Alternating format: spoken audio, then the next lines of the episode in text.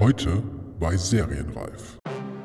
Der Reiz, glaube ich, drin besteht, das, was man als Krimi-Plot bezeichnen könnte und was wahrscheinlich auch in ein Fernsehspiel passen würde oder in einen Kinofilm, äh, weil man den kombinieren kann mit so einem Generationenporträt, Kleinstadtpanorama.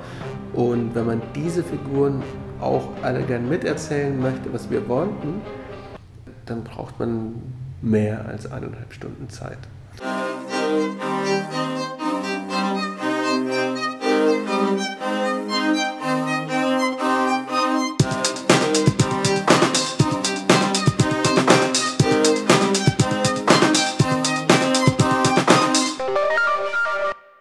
Herzlich willkommen zu Serienreif, dem Podcast zum deutschen Serienjahr. Mein Name ist Jens Meyer. Ja, da sind wir schon wieder und das hat einen guten Grund, denn in diesem Monat starten einfach eine ganze Menge neuer und beachtenswerter Serienproduktionen aus Deutschland. Nachdem wir uns alle von der Aufregung um Babylon Berlin ein wenig erholt haben, steht ein nicht minder spannendes Projekt vor der Tür. Am Sonntag, den 22. Oktober, startet in der ARD ab 21.45 Uhr, also direkt nach dem Tatort, die achtteilige Serie Das Verschwinden von Autor und Regisseur Hans-Christian Schmid. Ähnlich wie Tikva gehört auch Schmid zu den wichtigsten Filmemachern aus Deutschland, seit er 1995 mit seinem Kinodebüt nach Fünf im Urwald mit Franka Potente und Axel Milberg auf der großen Leinwand aufgetaucht ist. Es folgten Filme wie 23, Nichts ist so wie es scheint, Crazy, Requiem und zuletzt im Jahr 2011 das Drama Was bleibt mit Lars Eidinger und Corinna Harfuch. Seitdem war es etwas still um Schmid geworden und nun ist auch klar wieso. Zusammen mit seinem langjährigen Drehbuchkollaborateur Bernd Lange hat er an dieser Miniserie gearbeitet, die nun in der ARD in 94-minütigen Fernsehfilmen ausgestrahlt wird. Bereits im Vorfeld hat die Serie mit Julia Jentsch in der Hauptrolle die überwiegend in einer niederbayerischen Kleinstadt nahe der Grenze zu Tschechien spielt, auf dem Filmfest München für Lobeshymnen bei Zuschauern und Kritikern geführt. Es geht um eine junge Frau, die plötzlich spurlos verschwindet, um eine alleinerziehende Mutter, die sich aufgrund mangelnder Unterstützung der Polizei selbst auf die Suche macht und im Grenzgebiet mit dem florierenden Handel mit Crystal Meth konfrontiert wird, aber auch um Generationenkonflikte und unangenehme Familiengeheimnisse.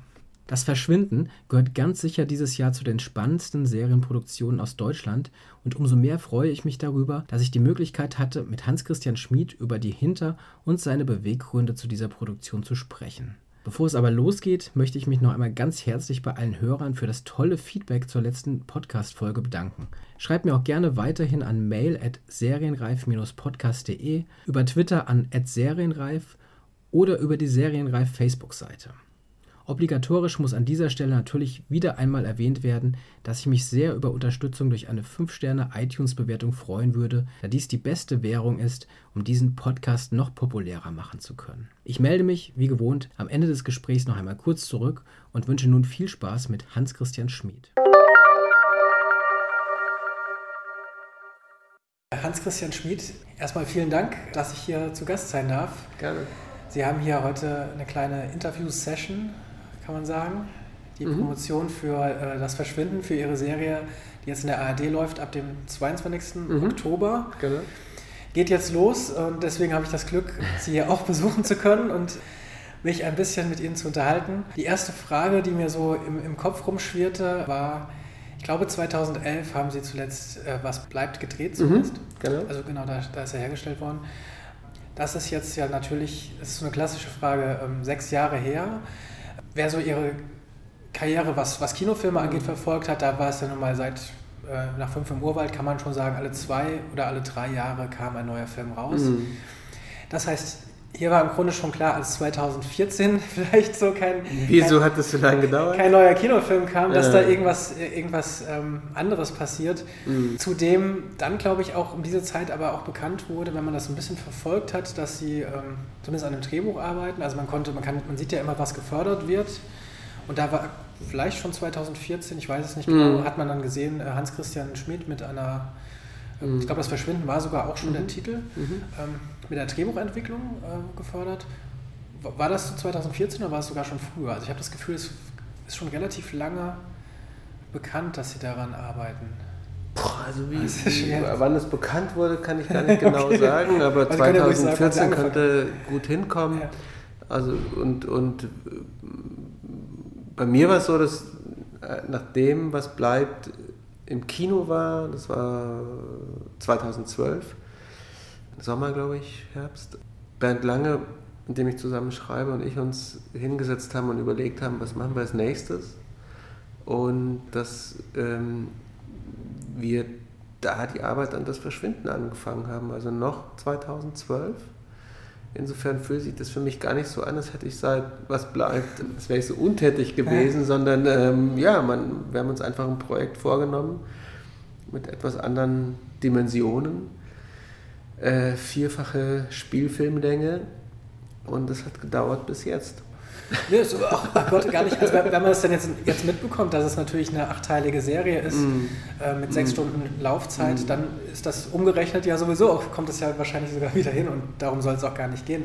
Nee, es gibt natürlich Leute, die machen sozusagen eine, Aufgabenverteilung, wenn es ein Writers Room gibt oder äh, wie auch immer äh, nebenbei schon ein Casting passiert, kann man auch schneller sein. Ich, bei uns ist es aber eher so, wir, wir machen so eins nach dem anderen bin auch nicht gut darin, während ein Film noch fertiggestellt wird oder seine Kinoauswertung noch nicht hatte, schon mit dem nächsten anzufangen. Bei mir ist es eher immer so ein gewisser Abstand, der da nötig ist. Insofern, ich würde sagen, ein halbes Jahrzehnt äh, Vorbereitungs- und Herstellungszeit für, für das Verschwinden.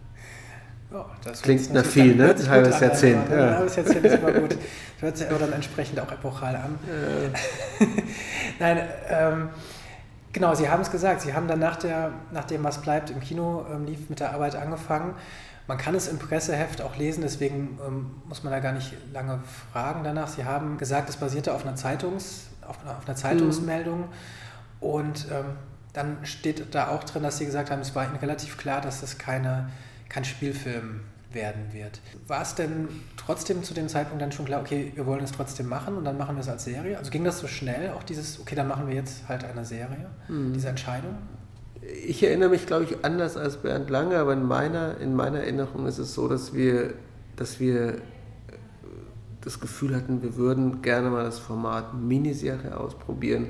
Haben wir dann etwas dafür? Und da eignet sich nicht jeder Stoff, aber dieser, finde ich, eignete sich, weil der Reiz, glaube ich, drin besteht, das, was man als Krimi-Plot bezeichnen könnte und was wahrscheinlich auch in ein Fernsehspiel passen würde oder in einen Kinofilm, äh, weil man den kombinieren kann mit so einem Generationenporträt, Kleinstadtpanorama. Und wenn man diese Figuren auch alle gern miterzählen möchte, was wir wollten, dann braucht man mehr als eineinhalb Stunden Zeit. Das war mein Gefühl. Aber das war alles auch längst nicht so in dieser Zeitungsreportage. Das ist alles von uns erfunden. Der Ansatz war diesmal gar nicht ähm, eine Geschichte auszurecherchieren und die Zeitzeugen zu treffen, sondern es gab einen Impuls, einen Auslöser und dann gab es äh, das, was wir uns als Autoren dazu ausgedacht haben. Um kurz nochmal zusammenzufassen, jetzt dann nur ähm, der, der Inhalt für wer es jetzt noch nicht mhm. dann mitbekommt. Ähm, es geht um eine bayerische Kleinstadt. Dort leben, leben drei, drei jugendliche äh, Mädchen oder junge Frauen, äh, mhm. kann man eher sagen, sind erwachsen schon, die mit, mit Crystal Meth handeln. Stellt sich, oder vielleicht mhm. also etwas, damit, etwas damit zu tun haben, zumindest. Ähm, das, das, ist, das ist ein bisschen die Frage, die sich dann natürlich auch stellt. Mhm. Und eine dieser drei verschwindet und die Mutter, ihre alleinerziehende Mutter, ähm, die ja noch eine, eine weitere Tochter hat, eine jüngere Tochter, mhm. ich weiß gar nicht, wie alt die ist, elf oder sowas? Um den Neun. Neun, ja. ja. Ähm, macht sich auf die Suche oder wendet sich an die Polizei. Logischerweise ist das eine 18-jährige äh, 18 Frau, kann erstmal verschwinden, äh, kein Problem. Und deswegen macht die Mutter sich alleine auf die Suche. Und sie hat relativ ähm, sofort das Gefühl, dass etwas passiert sein muss, dass irgendwie ein Verbrechen oder irgendwas Schlimmeres dahinter mhm. stecken muss. Mhm. Und ähm, dadurch ist es so ein bisschen auch ein Grenzwandel eben zwischen eben diesem bayerischen, dieser bayerischen Kleinstadt und ähm, direkt hinter der tschechischen Grenze eben das Gebiet, dem Gebiet, mhm. auch eine Kleinstadt oder Dorf, ich weiß gar nicht, inwieweit kann man gar nicht so genau ist fiktiv bei uns, aber ne? das ist schon, ja, fast genau, ich würde mal sagen, dass das irgendwie 30.000 Einwohner sind. Ja. Genau, und äh, gleichzeitig ist es natürlich, das haben Sie schon angedeutet, geht es vor allen Dingen auch um die Familien der, der, ähm, der drei, drei Frauen sowie auch noch ein weiterer Junge. Äh, türkischstämmiger Hintergrund, muss man äh, in dem Fall wirklich dazu sagen. Mhm. Es äh, von mhm. Bedeutung ist, mhm. der auch befreundet ist mit ihnen, der auch damit zusammenhängt. Und in, die, in diesem Bereich spielt sich das ab. Und Sie sagen, über acht Folgen hinweg wird das ausgebreitet. Einerseits wird die Geschichte vorangetrieben mit der Suche nach der Tochter, durch die Mutter hauptsächlich. Gleichzeitig wird in dem Dorf und in die Familienkonstellation und die Strukturen des Buches tiefer reingegangen, um zu mhm. sehen, was da dahinter steckt und warum man vielleicht auch da gerne weg wollen würde. Mhm. Und es passieren natürlich viele Dinge. Sehr viele Dinge.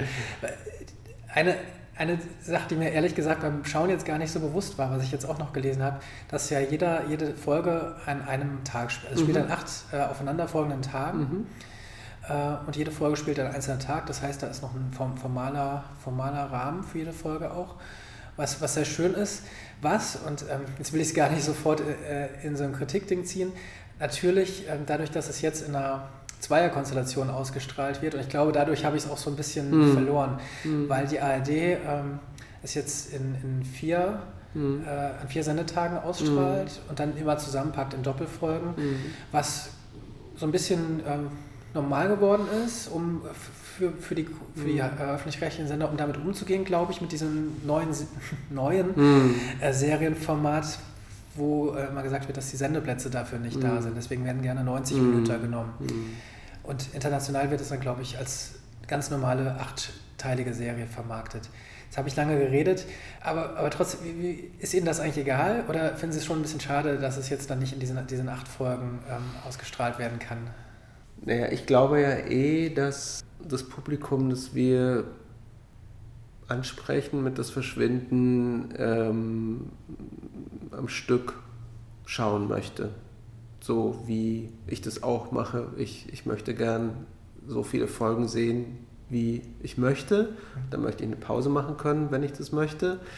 Und möchte irgendwann weiter gucken können. Ich glaube, die ARD ist da in einem Prozess des Wandels und Umdenkens und es ist natürlich eine große Sendeanstalt. Das heißt, äh, die Entscheidungen benötigen einigen Vorlauf, ähm, denke ich mir zumindest so. Dass äh, bei uns war einfach klar, die wollen das gerne machen. Die ist erstmal der Bayerische Rundfunk. Die können das aber innerhalb der ARD nicht alleine stemmen, finanziell. Und sie brauchen vor allem einen Sendeplatz. Wir hatten eine ganze Zeit lang keinen Sendeplatz. Da muss dann auch jemand vom BR in, in diese äh, Gremien und Sitzungen gehen und muss im Rahmen der Versammlung sozusagen dafür werben, dass man doch das irgendwo unterbringen könnte, weil alle Abende, alle Zeitschienen sind dann irgendwelche Formate vergeben. Und es war gerade die Phase, da hat man nachgedacht, den Donnerstag für ähm, Serienformate zu öffnen. Und erst als die Degeto dazu kam in diese Runde und angeboten hat, Degeto-Sendeplätze zur Verfügung zu stellen. Innerhalb der ARD hat die Degeto eine Sonderstellung und es waren nun eben Sendeplätze erstmal an Sonntagabenden nach dem Tatort, an denen normalerweise skandinavische Krimi-Formate gezeigt werden. Da hatten wir sowas wie ähm, grünes Licht oder überhaupt erst dass man sagen konnte, ja, das wird jetzt entstehen, es gibt Sendeplatz dafür. Und das waren diese 4 mal 90 Minuten. Das wurde dann und mit dem entsprechenden Budget verbunden. Das wurde dann auch nochmal verändert von vier Sonntagen im Juli, die man da erst angedacht hatte, auf jetzt eben zwei Sonntage plus Montag, Dienstag. Warum ist das so? Weil ich glaube, dann in der Programmdirektion eben äh, geguckt wurde, im Sommer wollte man wahrscheinlich nicht mehr, ich, mir ist Oktober auch lieber, ja. aber, aber, aber man hatte dann, glaube ich, eben nicht vier aufeinanderfolgende Tage. Hätte man das eigentlich gerne gehabt oder hätte man, wie Sie jetzt gesagt haben, die acht Folgen als Einzelfolgen wahrnehmen können? Ich weiß es nicht. Es ist kompliziert und man hat da wenig Mitsprachemöglichkeiten als, äh, als Produzent. Ähm, ich nehme das jetzt erstmal so als gegeben hin. Es gibt auch die Möglichkeit, das in der Mediathek zu sehen, zum Teil dann auch eben schon vorab zu sehen. Ähm, und auch das wird genutzt werden, denke ich ja. mir. Und ich glaube, wenn ich das richtig gelesen habe, es wird ja auch dann in den dritten, also wahrscheinlich im Bayerischen Rundfunk, Dann auch dann sogar in 45 Minuten. Das ist dann der Plan, das in den dritten in Einzelfolgen zu zeigen. Mhm. Also wir haben zwei Konfigurationen gemacht oder Konfektionierungen gemacht, die Einzelfolgen, so wie auch das Buch geschrieben ist. Ja. Und im Wissen um diese 90 Minuten, natürlich da hängt man ja nicht einfach zwei Einzelfolgen zusammen, sondern da sind Abspanntitel, die wegfallen, da ergeben sich neue Übergänge, da ja. fällt irgendwie ein Vorspann weg. Also im Schneiderraum jeweils immer noch versucht, das so zu verbinden, dass man das auch als Doppelfolge gut gucken kann. Ja, klar, kann man auf jeden Fall. Man merkt natürlich, wenn man es weiß und darauf achtet, man sieht natürlich immer den, den Moment. Mhm. Und ich habe es dann auch immer oder öfter genutzt, um da eine Pause zu machen. Ja, ja. Aber ähm, und, und manchmal ist es dann ja auch fast ein bisschen, ach Gott, ich will da jetzt gar nicht drauf rum. Ja. Eigentlich ist es egal, Sie sagen ja, ist vollkommen richtig. Man hat ja auch die Möglichkeit, es sich anzugucken durch die Mediathek, äh, wie man es möchte. Das erscheint dann auch am 3. November auf DVD, also da kann man dann auch nochmal so eben. gucken, aber. man, man, merkt einfach daran ja eben, dass es doch einfach, das sieht man immer wieder, sei es bei ARD und ZDF, es, wird, es ist immer noch schwierig mit diesen Formaten umzugehen, mhm. auch mit Sonderformaten. Mhm. Auch, ähm, wenn dann eben es ist jetzt eine achteilige Serie ähm, vorbeikommt. Man, man, merkt es da, auch dann mit den drei aufeinanderfolgenden Tagen. Es hat ja, es, teilweise funktioniert das, teilweise nicht, aber wie Sie schon sagen, äh, irgendjemand muss eine Entscheidung fällen und dann kann man es darauf mhm. sehen. Reden wir lieber wieder über die Serie an sich. Als Sie, als Sie entschieden haben, dass das eine, ähm, eine Serie werden soll, das Verschwinden, und Sie das daran gearbeitet haben, ich entnehme jetzt dem, was Sie vorher gesagt haben, dass Sie zu dem Zeitpunkt auch Serien geschaut haben und wahrscheinlich auch ähm, die Vorteile oder die tollen Sachen, die eine Serie, das Serienformat bieten kann, mhm. ähm, ähm mhm. hervorgehoben haben. Und das, mhm.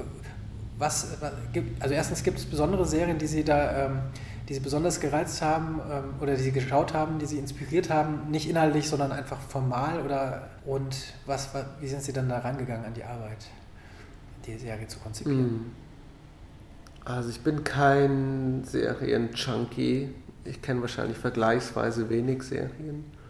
Vor langer Zeit, als ich an der Filmhochschule München studiert habe, habe ich Twin Peaks geguckt, wie viele in meinem Alter.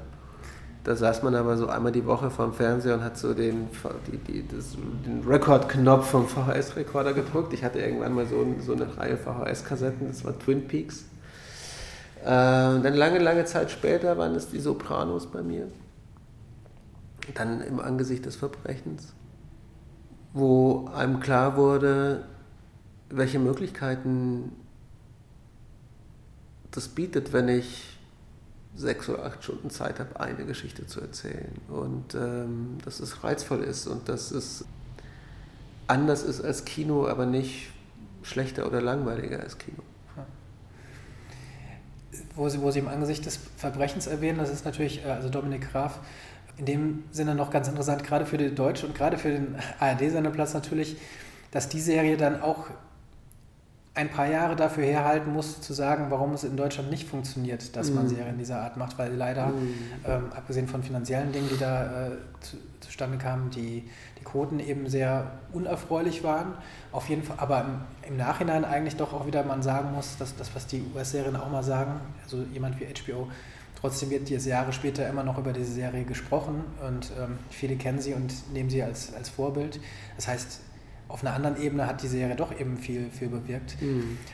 Aber haben, haben Sie durch die, diese Erfahrung, die vielleicht da, was man im Angesicht des Verbrechens mitbekommen hat, auch einen gewissen Druck verspürt oder verspüren ihn jetzt, dass Sie da ähm, jetzt da irgendwie mit, mit der Senderausstrahlung da auch äh, irgendein Druck auf Ihnen liegt oder das Gefühl? Also der, der, wenn ich Druck verspüre, dann kommt es bei mir woanders her, dass ich einfach versuche, eine möglichst gute Arbeit zu machen und dass mir viel daran liegt, dass die wahrgenommen wird. Sonst so würde jetzt was fehlen. Aber ich definiere den Erfolg nicht unbedingt über die Quote. Also das ist, liegt nicht in meiner Hand jetzt und ich glaube auch, dass sich das zeigen wird im, im, im Laufe der Zeit, ne? wie, wie wertvoll so, so sowas ist. Also wie Sie jetzt gesagt haben, mit dem Angesicht des Verbrechens, es ist, wird immer noch darüber diskutiert. Wieso lief das damals nicht so gut? Aber es fällt auch in die Zeit dieses Wandels und dieses Umdenkens, so wie eben auch ähm, zum Beispiel Netflix oder diese ganzen Anbieter ja nicht für ein sehr breites Publikum produzieren, was die ARD wahrscheinlich immer noch versucht. So wie letztens auch Nico Hoffmann ähm, äh, in der FAZ den Unterschied erklärt hat zwischen The Nick und Charité. Das stimmt schon, glaube ich. Ne? Mhm. Ähm, wenn ich weiß, dass ich vielleicht weltweit ein sehr spezifisches Publikum für etwas finde, dann kann ich erstmal mehr wagen, als wenn ich versuchen möchte, an einem Abend um 20.15 Uhr möglichst alle ins Boot zu holen. Ja, ja das, das, ist, ähm, das ist auf jeden Fall klar. Ähm, ich denke aber wahrscheinlich auch, dass sich seit ähm, angesichts des Verbrechens mittlerweile auch einfach viel geändert hat und das, mhm. äh, die, die Offenheit mittlerweile auch äh, des Publikums oder der Wunsch, äh, sowas zu sehen, auch viel größer da ist. Und, mhm. ähm, und Sie haben jetzt durch das Filmfest in München, wo Sie ähm, Premiere gefeiert haben und wirklich da schon äh, extrem gut angekommen sind und nicht nur gute Kritiken bekommen haben, das mhm. wissen wir, das ist nicht, das, mhm. nicht, nicht immer unbedingt das Ding, mhm.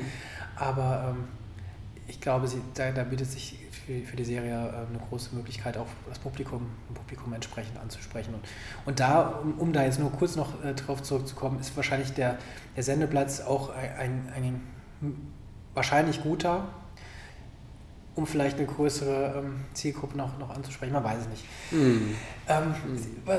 Sie haben, Sie haben Twin Peaks erwähnt, das, da, da musste ich jetzt gerade äh, auch grinsen. Sie haben ja durchaus bei ähm, Das Verschwinden da zumindest mal eine, eine oder andere, ich weiß nicht, ob man es Hommage nennen kann, oder zumindest mal einen kleinen Wink äh, mit reingebaut, abgesehen davon, dass natürlich von der Grundstruktur oder eine, vom Grundplot was ähnliches da ist. Das heißt, eine, mhm.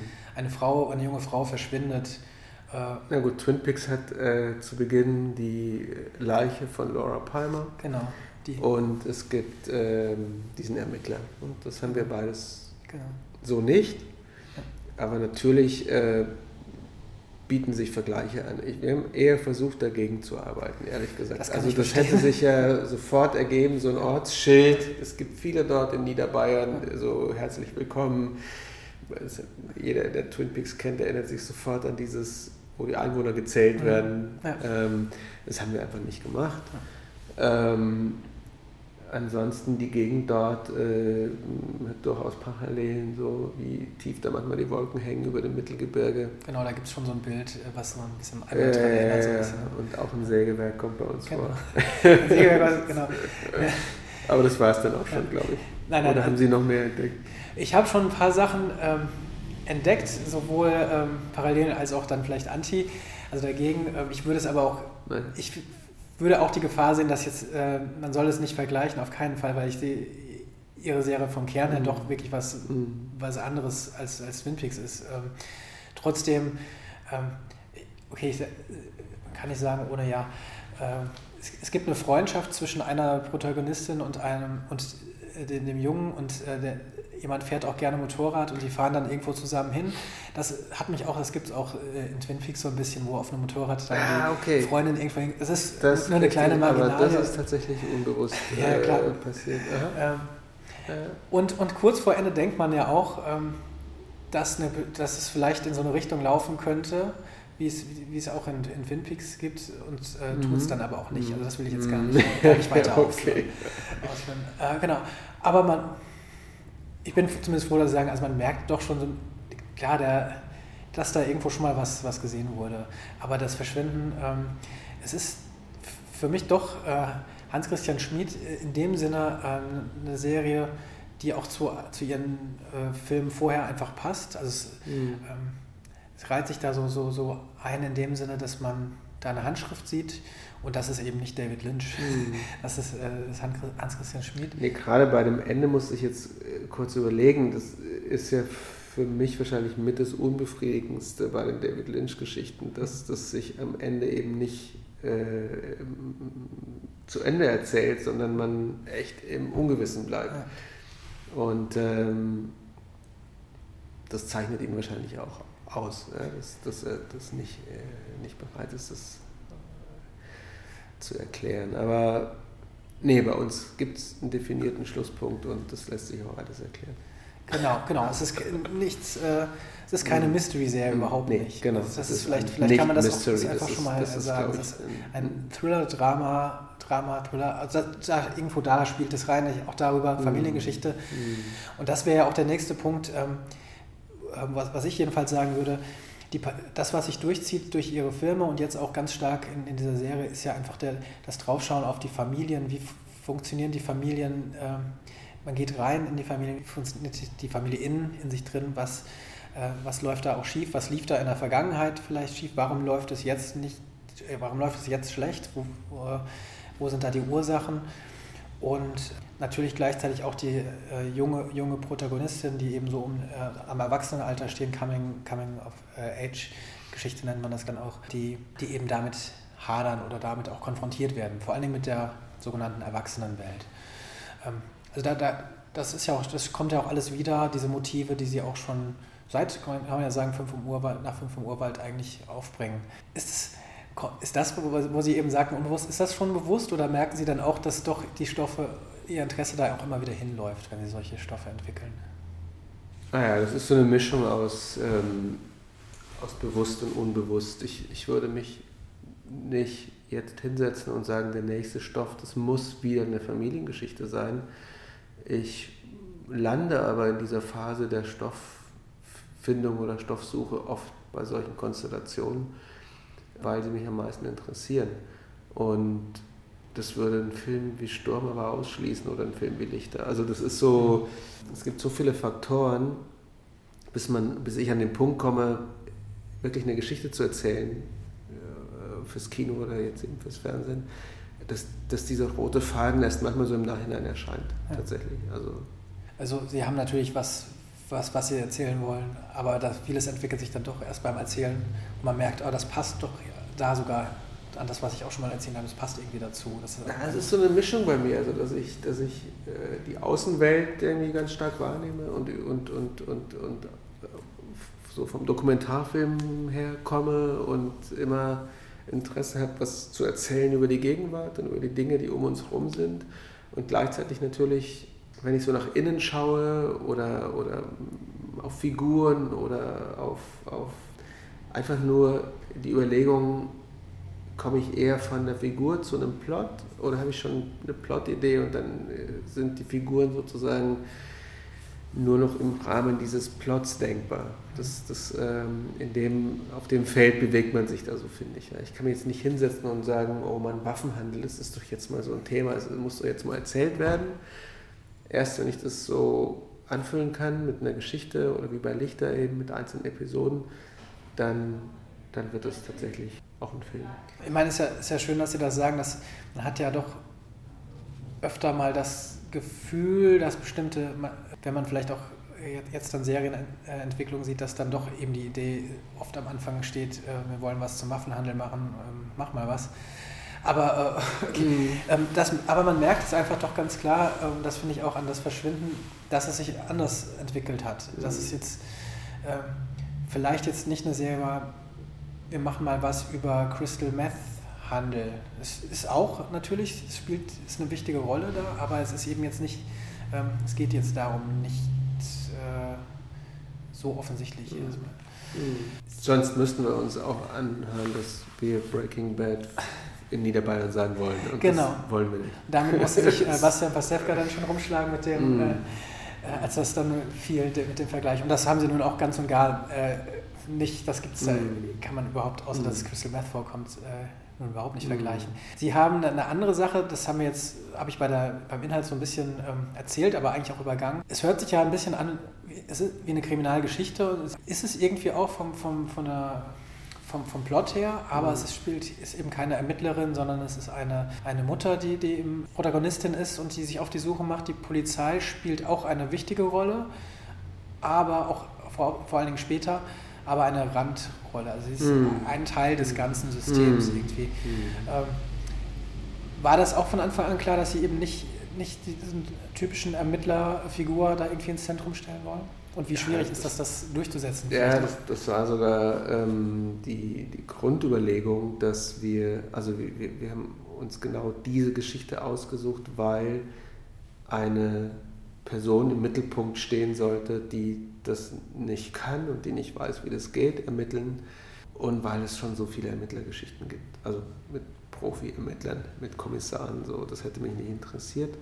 Aber was mich interessiert hat, war, diese Frau zu zeigen, die äh, im besten Sinn durchschnittlich ist und die mit dem, was da auf sie zukommt, im Laufe dieser acht aufeinanderfolgenden Spieltage zunehmend ähm, überfordert ist.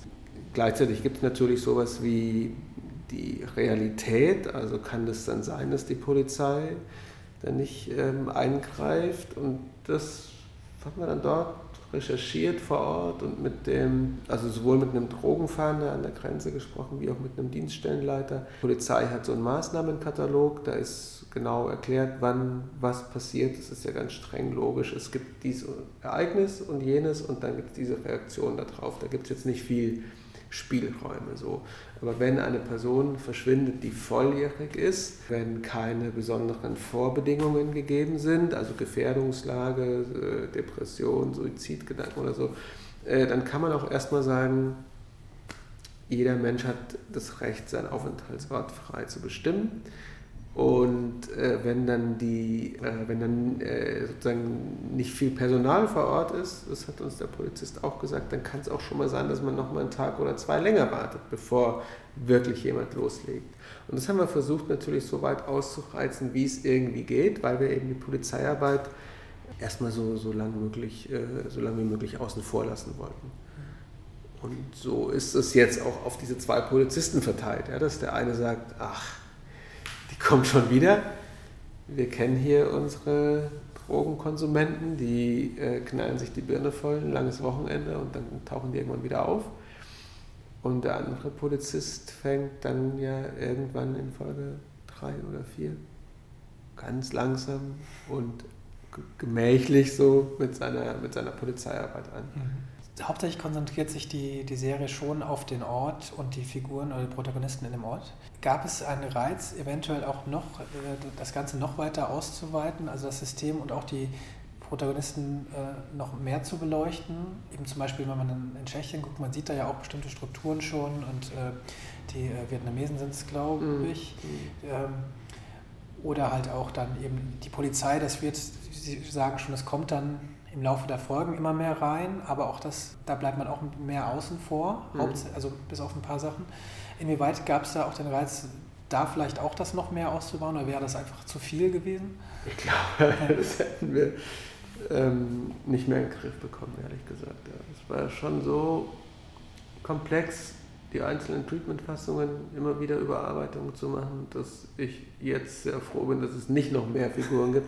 Aber man stößt dann natürlich auf interessante Zusammenhänge vor Ort. Und also jetzt mal nur diese Vietnamesen auf diesen Märkten im Grenzgebiet, die vietnamesische Community in Tschechien, das wäre Stoff für einen ganz eigenen Film. Klar, das geht dann, glaube ich, immer so, wenn man dann so anfängt zu recherchieren und vor Ort sich umzugucken, dass man noch sehr viel mehr entdeckt. Aber wir wollten das nie noch weiter ausbauen. Ich, ich habe am, am Anfang oder vor allen Dingen am Ende auch gedacht, ob das wohl wirklich als eine Miniserie komplett gedacht war von Anfang an, die wirklich abgeschlossen ist, also ein langer Film, mm, oder ob der durchaus der Gedanke auch war, das Ganze fortzuführen. Sie äh, schüttelt schon, schon jetzt mit dem Kopf. Ich hätte es auch gedacht, dass Sie es nicht denken. Dann aber, als ich gedacht habe, no, eigentlich rein theoretisch, wenn man von, äh, von einem Vorbild wie was heißt Vorbild? Wenn man mhm. von der Serie wie The Wire ausgeht, mhm. würde natürlich jetzt die Möglichkeit bestehen, es bieten sich Ansatzpunkte trotzdem, das auf anderen äh, Ebenen weiter durchzudeklinieren, aber dann würden sie wahrscheinlich wieder äh, sieben, acht Jahre verlieren. ja, ich meine, man hat jetzt so einen Figurenkosmos und man hat diese Gegend etabliert. Natürlich könnte ich mich hinsetzen und überlegen, wie geht es denn da jetzt weiter in Forstenau? Ich verrate natürlich jetzt nicht, ob Janine am Ende auftaucht oder nicht. Man könnte sagen, ein Jahr später, man könnte auch andere Figuren in den Mittelpunkt stellen. Man könnte natürlich, also das dachte ich immer so, man müsste jetzt tschechischer Filmemacher sein, um mehr über diese vietnamesische Community noch zu erzählen, wie die dort operieren und aufgestellt sind, die Leute.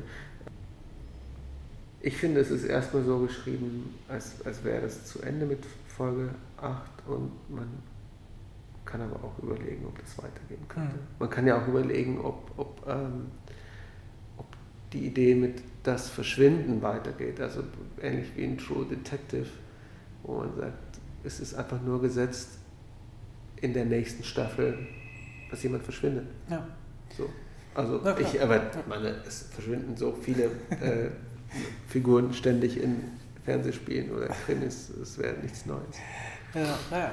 Ja, man, man, man, merkt schon, und das ist ja, äh, das spricht ja auch sehr für die Serie, dass doch ähm, es regt an, äh, weiterzudenken, ne? darüber hinaus noch weiter äh, drüber nachzudenken, was wäre, wenn, was, was könnte passieren, wenn und so weiter. Ja, man kann also zum Beispiel, da gibt es ja eine Figur wie Manu Essmann, auch interessant, Manu weiter zu erzählen. Eine Freundin der, ja. der, der Hauptfigur. Naja, klar. Wir ja. warten mal auf Angebote der ARD, die da kommen oder auch nicht kommen.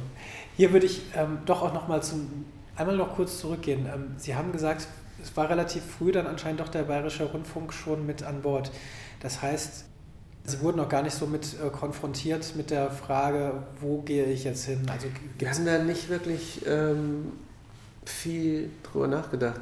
Wir hatten im März 2013 ein Treatment von allen acht Folgen. Das waren schon so ungefähr 120 Seiten Text.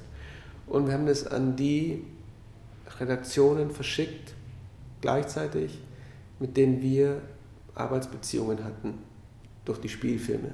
Das war der BR, der WDR, der SWR, der NDR, jeweils mit den Ansprechpartnern dort und haben gesagt, das wollen wir gerne machen. Wer interessiert sich dafür? Und da kam die erste Antwort von Bettina Recklefs, ist natürlich auch BR-Sendegebiet, äh, wir wollen es unbedingt machen. Und, und dann war man verabredet ja? Und ähm, dabei blieb es dann auch mit dem einen oder anderen Umweg. Und wir hätten, glaube ich, erst bei einer Absage durch die ARD oder wenn sich dieses Sendeplatzproblem nicht mehr hätte lösen lassen, überlegt, zu Sky, Netflix oder sonst wohin zu gehen. Hm. Vielleicht auch, weil ich glaube, dass das Verschwinden sich so von seiner ganzen Anlage her also das finde ich passt schon zur ARD. Ich, ich finde, man muss da nicht so wahnsinnig kompliziert um die Ecke denken. Ähm, vielleicht sind die Leute von Netflix oder Sky auch auf der Suche nach was anderem. Vielleicht. Das kann ich nur vermuten, ich weiß es nicht. Ich weiß nicht, ob wir offene Türen angerannt hätten mit unserem Stoff oder nicht. Das ist schwer zu sagen. Das passt. Also ich wäre trotzdem also es passt auch für die jüngeren ja. Zuschauer der ja, ARD auf jeden Fall, sogar sehr, und die, sogar sehr. Und die, und die äh, wollen oder sollen die auch finden. Das war bei mir aber auch immer so bei den Kinoarbeiten und bei Bernd ist es, glaube ich, genauso. Wir erzählen, wenn wir das, wenn, wenn wir können, sozusagen die Geschichten, die uns interessieren. Und wir denken natürlich an das Publikum im Sinne von, wie erzählen wir diese Geschichten? Das habe ich immer den Zuschauer im Kopf beim Schreiben. Wie viel weiß der? Die ganze Frage von Informationsverteilung und Spannungsaufbau. Aber ich denke nicht, wie viele Zuschauer wird es denn machen können im Kino? Muss ich da noch irgendwie ein Element mit einbauen, das mir mehr Zuschauer bietet oder eine Besetzung oder so? Und so denke ich auch bei der Arbeit fürs Fernsehen jetzt nicht, arbeite ich für 20.15 Uhr oder für Streaming oder für alle Also das ist mir nicht wichtig genug. Wo, wo Sie, wo Sie beiden lange noch erwähnen, ähm, die Zusammenarbeit, äh, also Sie sind jetzt, ich weiß gar nicht seit wann, seit... Seit Requiem, seit 2004. Vier, also das sind schon drei, 13 Jahre jetzt. Mhm. Äh, und ähm, arbeiten Sie zusammen. Das heißt, Sie sind, nehme ich mal an, ein sehr eingespieltes Team. Jetzt ist der, der Stoff, wir haben es jetzt schon mehrfach erwähnt, natürlich doch deutlich größer als das, was Sie bislang eben zusammen gemacht haben. Die Stofffülle, das auch zu bändigen. Mhm. Ähm, hat sich Ihre Arbeit jetzt für die Serie nochmal geändert oder haben Sie trotzdem so zusammengearbeitet wie immer? Also war es vom Prinzip her nur einfach mehr? Na, das war insofern etwas, also es gibt sozusagen die gleichen Arbeitstechniken. Wir, wir verbringen erst eine Zeit lang zusammen und reden. Wir fahren gemeinsam auf Recherche. Wir versuchen die Struktur festzulegen, wir hängen Zettel an die Pinnwand und irgendwann kommt der Moment, wo, wo wir uns äh, trennen und jeder schreibt einen Teil der Geschichte oder der Storyline oder äh, des Treatments oder der Sequenz. Und dann fängt man von neuem wieder an. Es wird gelesen, gegengelesen, dann werden nochmal Aufgaben verteilt und so weiter und so fort, bis eine neue Fassung fertig ist. Anders war diesmal vielleicht ja, diese, dieser, dieser längere Erzählbogen, den auch dann so mit Cliffhangern zu versehen oder zu wissen, schreibe ich eigentlich gerade in diesem riesenlangen Ding, sitze ich eigentlich hier gerade an 6x60 oder 8x45 Minuten. Also das so rauszufinden, ja, wie umfangreich ist es eigentlich, in welches, welche, wo, wo bieten sich denn Cliffhanger an, das war neu für uns. Beim Kinofilm war ja bisher letztlich egal, wenn man nicht gerade über zweieinhalb Stunden kam und nicht unter 74 Minuten, dass es noch abendfüllend ist, wo man landet. Und das musste jetzt ja auch irgendwie genauer geplant und getaktet werden. Musste formatiert werden dann genau. irgendwie auch. Ja. Genau. Okay, wir sind am Ende. Okay.